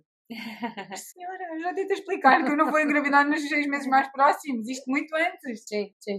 E ela, três meses depois, ligava-me e dizia assim: então já engravidou? Eu disse assim: não, por favor, tirem-me da lista desta senhora, porque sim, já não tenho como sim, dizer. Sim. Mas sabes que, enquanto eu estive grávida, eu conheci muitas pessoas que adoraram estar grávidas, que deixaram os seus trabalhos para ter negócios que tinham a ver com a gravidez. Uhum. E eu só queria dar à luz e seguir a minha vida. Eu tinha tanta coisa para fazer, a barriga não me dava jeito nenhum. Eu guiava o dia todo, aquelas idas à casa de banho, marcou muito mais a minha vida uma doença que nos pode levar a este uhum. sítio escuro do, do que, que, a gravidez, a gravidez que é vida. Uhum. E eu andei aqui muito tempo, muito tempo, tanto que eu fui operada. Quando tirei a, as minhas duas maminhas, eu fiz depois o, o, pós e fui a seguir internada no piso das grávidas. Uhum. Portanto, eu uma vez à noite eu saí da, da cama e vi um bocadinho cá fora esticar as minhas pernas e estava uma grávida a sair do quarto para ir a correr dar à luz. Ela olhou para mim e eu olhei para ela e ficámos ali a olhar uma para a outra, trocámos ali uns olhares meio estranhos porque eu de repente estou a sair de uma operação de um câncer de mama e ela está a sair do quarto dela para ir dar à luz. Uhum. Aquilo foi uma um coisa choque. muito, muito estranha, mas efetivamente para verem a loucura que é eu tenho um projeto na oncologia. Eu parei, eu estagnei aqui na oncologia. Um, não é estagnar. Não é estagnar, não é? Exato. Sim. É focar, vá. vá focar uh, na oncologia. Mas que... poderia querer pôr para trás as minhas é, costas exato, eu seguir a minha vida. Mas eu, mas eu, também percebo quem queira seguir, dar o salto e, e, passar à frente. Quase toda a gente. O que eu acho é que depois tu conseguiste encontrar um, um espaço. Eu, eu, eu, falo disto às vezes com os meus amigos que às vezes perguntam-me isso. E aquilo que eu sinto é: eu sinto que há caminho aqui. Eu sinto que o, que o exemplo de quem está em paz com isto. Sim pode trazer, dar paz a quem ainda não está. ainda está, sim. E eu acho, eu, eu acho que para mim permanecer aqui, enquanto eu sentir que há caminho. No momento em que eu sentir que, que o meu contributo, eu já sinto muito isso que tu estavas a dizer, que é, sim. e agora vou ter que estar a contar outra vez. Outra vez. Já disse 20 já vezes a mesma aguenta. coisa, já ninguém aguenta esta história. Claro. Eu também às vezes também penso isso. Mas depois às vezes quando me mandam mensagem diz assim, obrigada, a mensagem que mais me marcou até hoje foi obrigada por teres falado. Na verdade, a injeção que tu fazes para forçar o corpo a entrar na menopausa, né? Sim. De uma forma química, é muito, muito violenta. E faz uma alteração gigante do teu estado emocional. E eu acho que é aqui que a gente precisa desconstruir, que é, isto não tem que ser o tudo por tudo.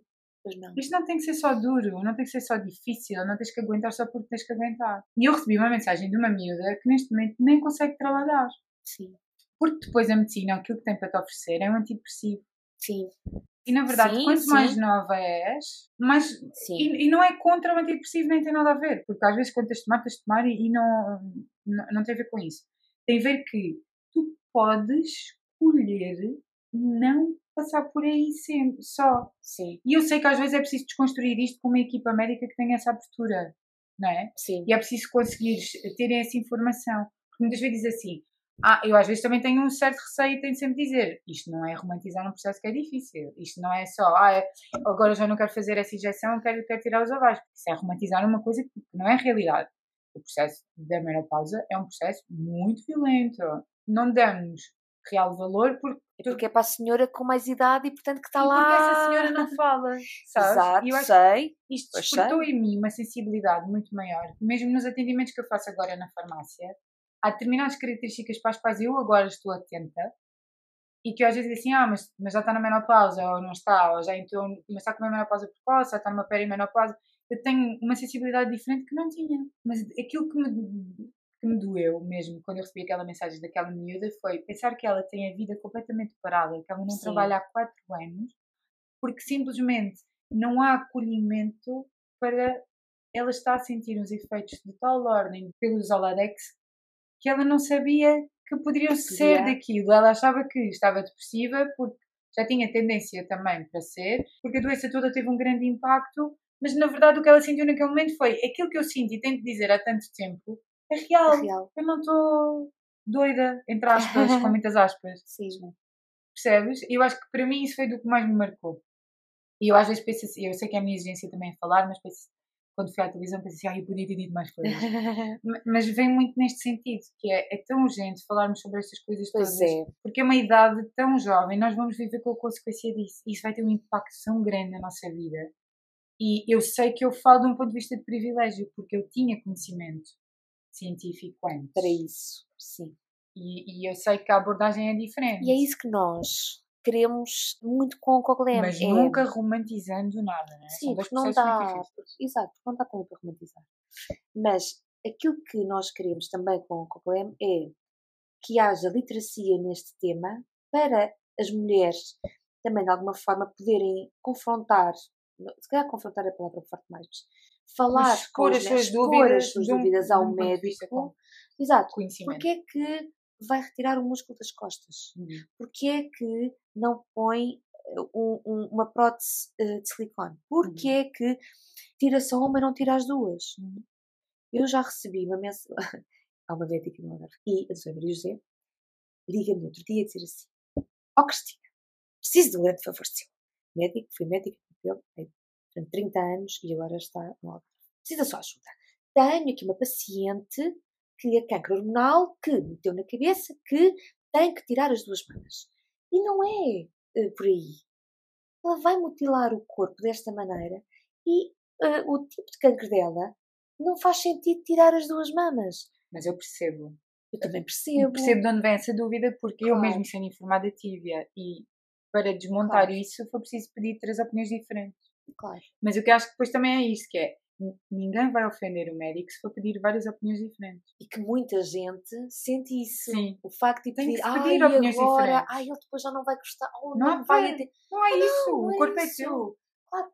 E eu tenho a certeza que se chegar ao pé da minha médica e dizer, oh, Daniela, olha, estive a falar com o Dr. X e ele aconselhou-me, se calhar, a ponderar este tratamento ou este.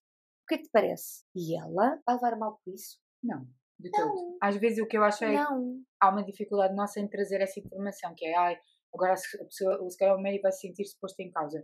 Não. Não, é só. É, é, uma dúvida. Sim. A pessoa tem direito a ter Sim. uma dúvida. Vai, vai, isto vai ter muitas alterações. Eu lembro que eu apontava mesmo muitas coisas que eu queria esclarecer. Eu retirei as duas mamas. Vocês todas sabem que o nosso caso vai a uma Hum, equipa multidisciplinar. Se foi consensual tirar umas duas mamas, não foi. Havia uma parte que achava que sim, mas a maioria achava que não. Eu sinto que eu pesei muito também nesta decisão de se retirar uh, as minhas duas mamas. Mas eu acho que é esse lado que também é importante clarificar. eu que é, sinto isso. os médicos podem ter a opinião, mas a pessoa também pode dar a sua opinião. Sim. E às vezes a opinião pode não ser logo acolhida. Ou, Sim, e às vezes é sim. preciso ter esse diálogo Sim. e não há problema nenhum. não há problema. Mas chegou-se ao fim e percebeu-se que realmente fazia sentido retirar as duas mamas. Mas no início não, não, não foi logo consensual. Ah, sim, sim, ela é negativo. Não, não. Vamos sempre tentar preservar o corpo. Máximo. Sim. No meu caso, eu fiquei muito feliz por terem descansar. muito mais. Uhum. No meu tipo de cancro, a percentagem que eu tinha, sem dúvida que me deixou muito mais descansada. E, vamos lá saber uma coisa: a nossa cabeça também comanda muitas Claro. coisas, não é? Manda tudo. E o Não. facto de sentires mais em paz também ajuda a estar mais solta, a fazeres outras coisas, a não pensar sempre no mesmo, porque já temos esta pressão de fazer os exames. Eu até, olha, eu até emagreço quando, quando, imenso. Até dava umas náuseas horríveis, olha, de tal forma que, uma altura que eu andava com umas náuseas enormes, uma má disposição horrível, eu pensava que já tinha qualquer coisa. E eu entro, na, entro, naquele, entro naquele gabinete, marquei logo uma consulta com a minha médica, e ela, eu não janto, porque eu, ao final do dia eu fico, eu fico tão enjoada, tão mal disposta, eu tenho a certeza que eu tenho qualquer coisa no meu estômago. E ela, e ela então diz lá, eu não estou bem, eu não estou bem, eu preciso de fazer um exame ao meu estômago porque eu não consigo jantar, eu não consigo comer, só o cheiro da comida eu fico mal disposta. Não pode ser. Fui fazer endoscopia, chegou o resultado, eu agora não recebo os resultados por e-mail e ela disse-me: Pronto, tudo bem, não tens nada, mas tu tens aqui uma irritabilidade no teu estômago. E se tu dizes que ao final do dia eu vou-te dizer que isso é ansiedade. Exato, ansiedade. Isso não é cancro nenhum no estômago. Nada em lado nenhum, sossega a tua cabeça. Porque... Mas às vezes também é isto, não é? Ter empatia, ter acolhimento para Sim, somos todos sim, diferentes e os processos são todos E diferentes. porque essa relação com a classe médica, entre médico e paciente, não é muito fácil. Ou são pessoas da área, e eu acho que aí há logo um respeito e uma. Mas eu acho que já há uma mudança. Mas mesmo das próprias pessoas, nós não vamos à- ao médico a pensar que nós lhe vamos sugerir alguma coisa se não concordarmos.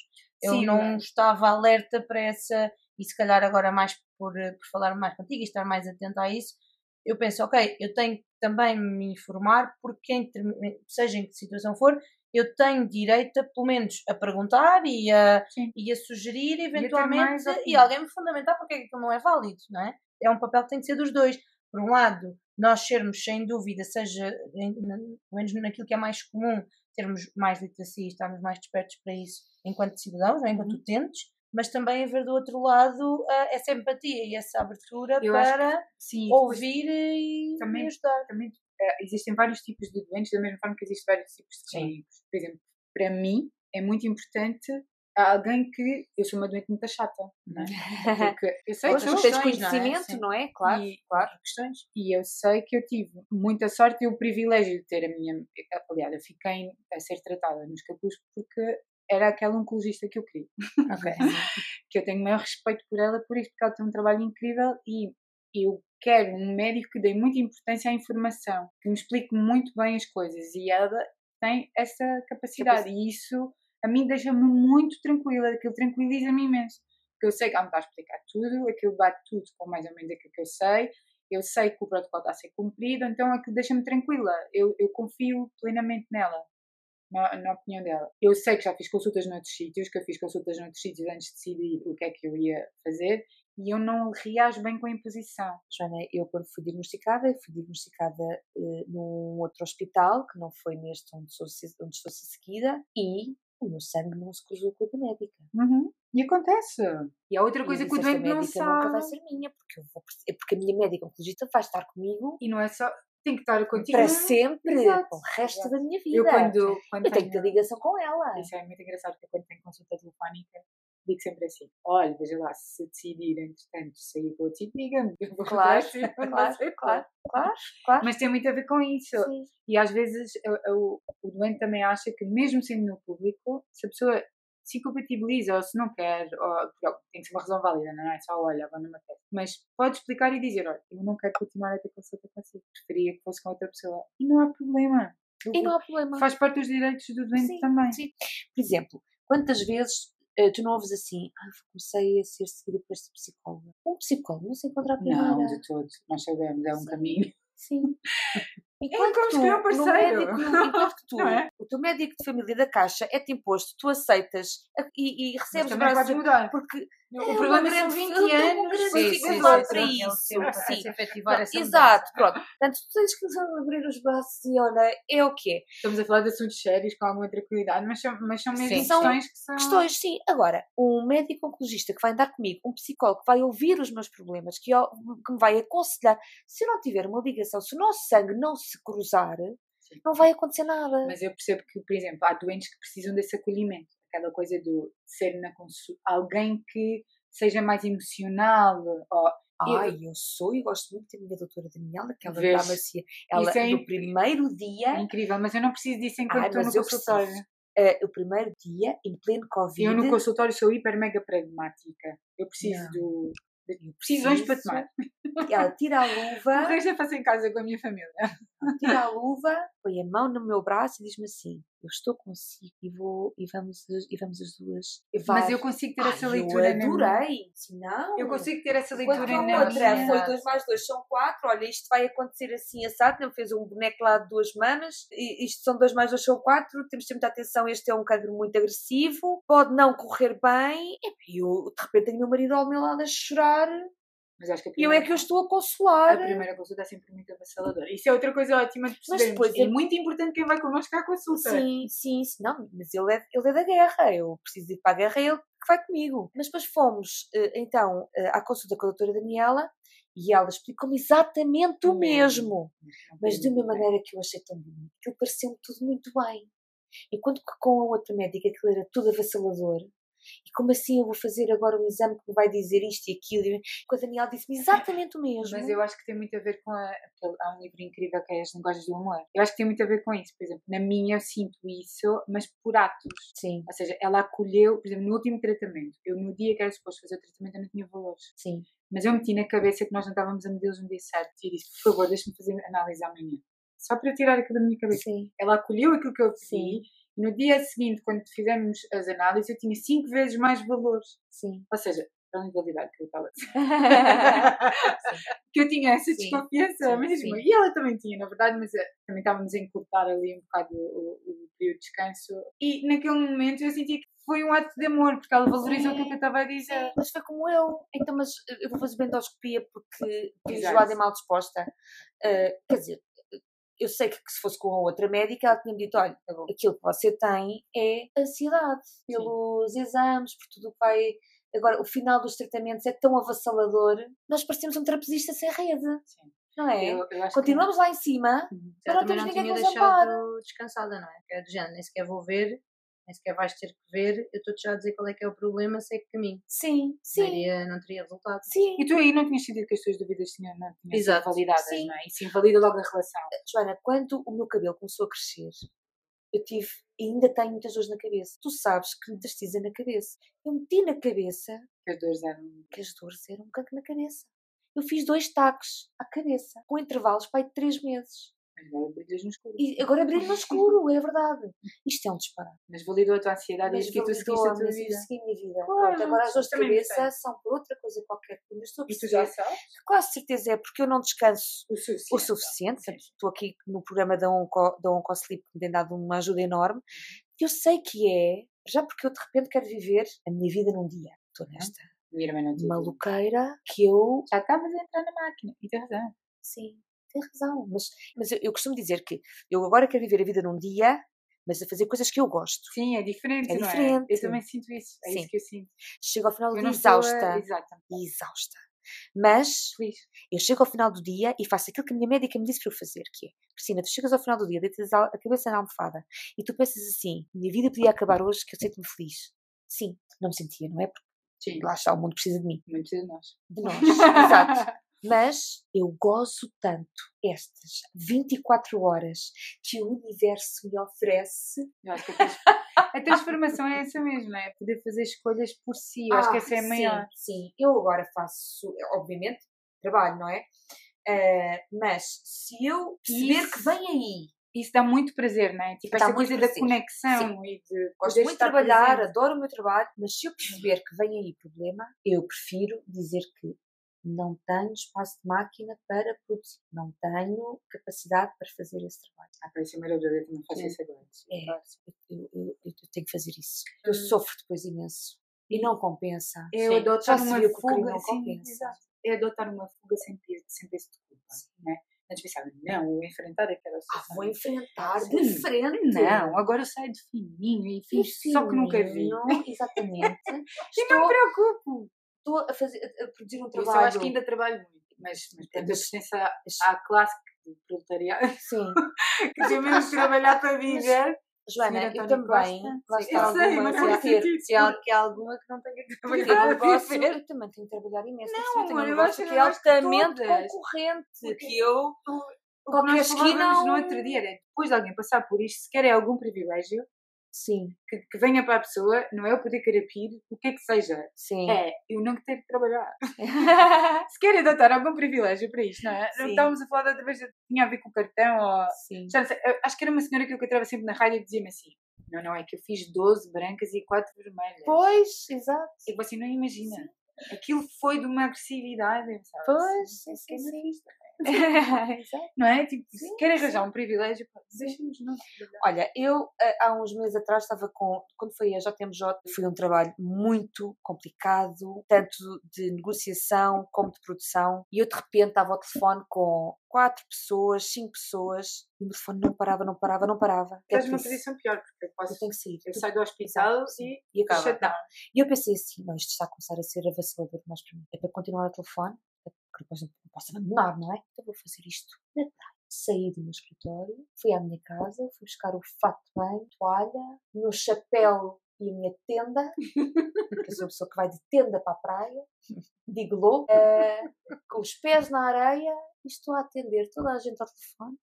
No meio destas telefonemas ainda me aparece a Beatriz. Porquê que você não atende o telefone? Porquê que o seu telefone está sempre impedido? Isto é uma coisa horrível. Você disse que ia acabar com isso. Mas estou nesta maluqueira com os pés na areia, na areia da praia. ah, faz toda a diferença.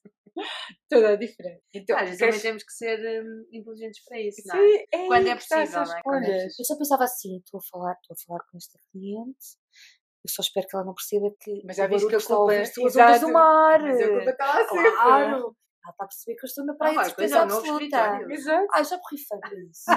o trabalho está feito, mas está, está tudo resolvido, temos a equipa toda em campo para fazer as montagens. Eu estou na. Mas há sempre culpa associada. Pois há. A culpa vai sempre andar aqui connosco. Sim, sem dúvida que sim. sim. Então, o que é que tu tiras disto? Quase duas horas. Socorro.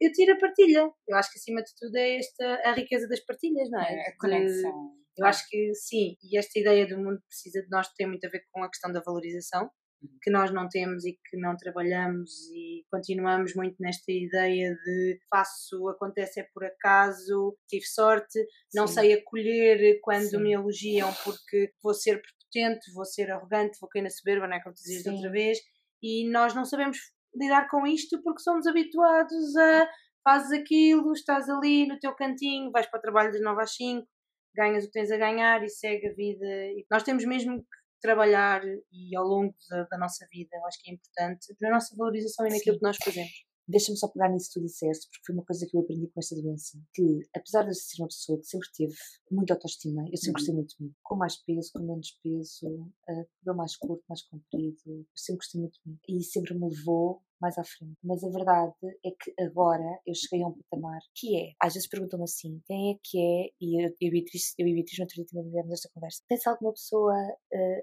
em quem tu achas interessante ou que seja uma inspiração para ti? Tenho uma pessoa em quem eu me inspiro, por exemplo, em moda, tenho uma pessoa em que me inspira no sentido de alavancar e dar a mão ao outro, mas em quem eu me inspiro realmente é todos os dias de manhã, quando eu me vejo ao espelho, para lavar os dentes, para me maquilhar, é em mim. Aprendi a fazer isso no pós-doença, que é agradecer-me, principalmente ao meu corpo, que era algo que eu não respeitava, agradecer-lhe todos Sim. os dias por ele estar agora a recuperar e a permitir-me fazer coisas incríveis depois de todas as agressões que passou, e era uma coisa que eu não fazia, eu não tinha Sim. esse respeito. Eu era capaz de apontar toda a gente externa e nunca olhar para dentro. Nunca serei eu a minha primeira Isto, escola. O facto de tu seres a tua própria inspiração uhum.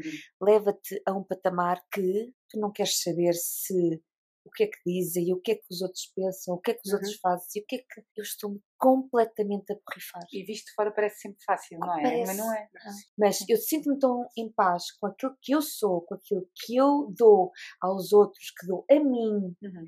e a paz que tenho comigo, eu estou completamente a borrifar e por isso é que eu me sinto tão à vontade de chamar a Cici, de chamar a tia, a Sara, Cristina, quem for. Sim, é extraordinário. E parece que é algo que faz tanto sentido, não é? Porque se nós, nos, se nós somos a nossa própria inspiração, deixamos de depender dos outros. Uhum. Quando se falamos em inspiração, é, e não temos acaba medo por haver que, que as qualidades, as características dos outros não vos façam sombra, que eu acho Sim, que é essa Mas como é que isto é tão difícil de fazer de forma natural? Sim, Como é que o impacto é tão grande durante, durante a nossa vida para Sim. que. E, que nós, e nós sentimos, não é? Sim.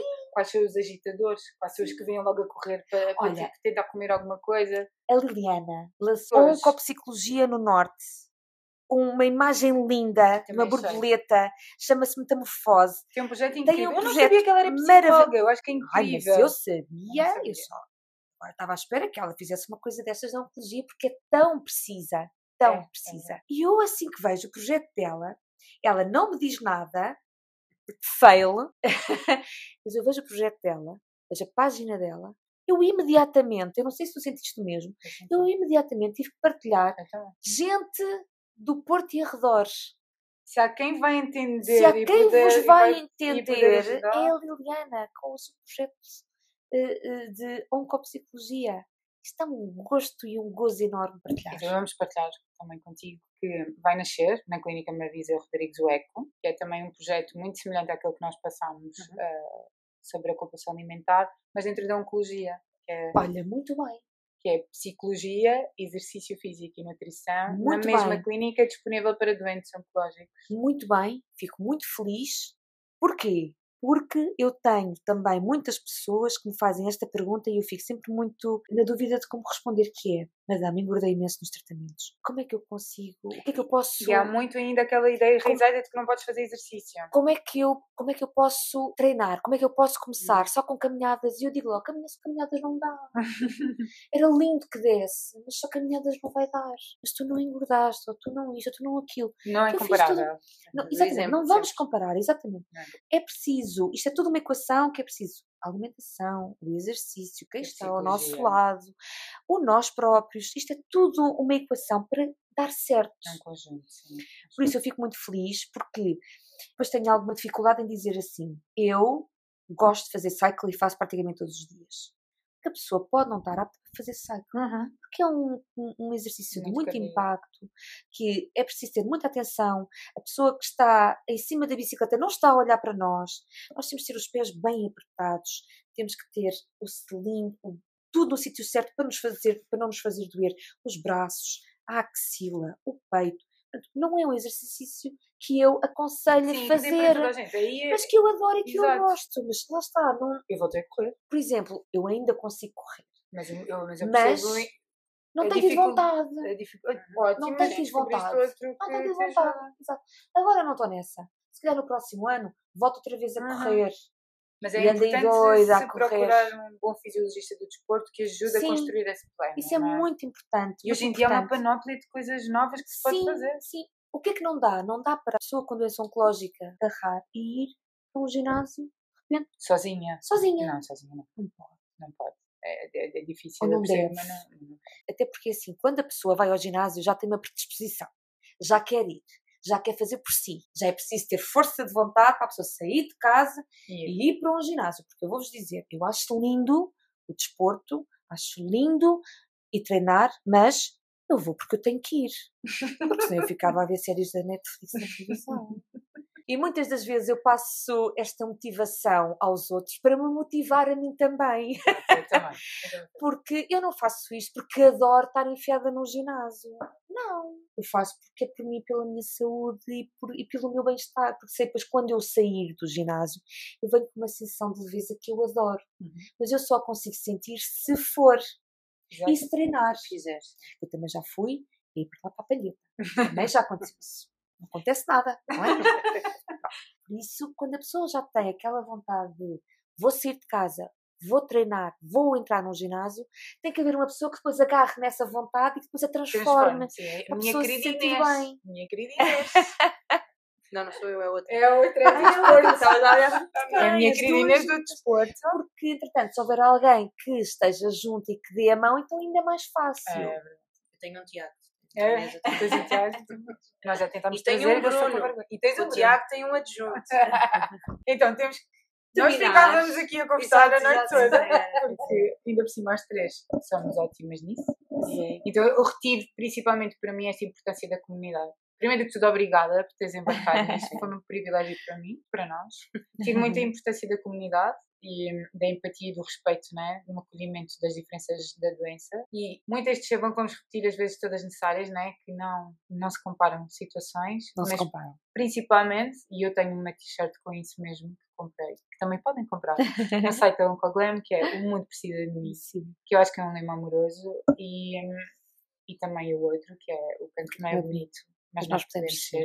E eu acho que isso puxa muito este lado, que efetivamente é uma escolha. É uma escolha, não é, não é obrigatório. Como em tudo, não só na tudo, doença. Claro. Eu acho que é, é, é claro. mesmo essa analogia que podemos fazer. Para mim, muito obrigada. Obrigada. e eu quero agradecer muito este convite. Eu vou também fazer o mesmo com vocês. O que eu tiro desta, desta conversa tão boa é a empatia, a comunidade, o ajudar-nos, darmos as mãos a, a, a, a todas nós e terem-me deixado falar um bocadinho da minha Catarina. Ah, Obrigada. Bom. Obrigada a nós. E já sabem, sigam-nos no Spotify, Sim. no Applecast, temos nada a deixar É de parte. Mas também nunca O disse, Applecast, já dissemos vez, já dissemos. Pois foi. Temos Já temos lá estrelinhas e comentários. É verdade. Então, deixem-nos comentários, digam-nos. Sigam-nos no Instagram, no Spotify e as também no Spotify. E deixem comentários também. Sim, partilhem connosco tudo o que quiserem. E digam-nos se isto pode ou não pode. Ser terapia. E sai à segunda-feira, sim. À uma da tarde. Temos encontro marcado. Beijinhos, até lá. Beijinhos, Obrigada. Obrigada. Passou muito rápido. Ai, que horror, duas horas. Olha, ela volta e meia carregava aqui Não, ai meu Deus, uma hora e quarenta Não é por isso, É é por causa ver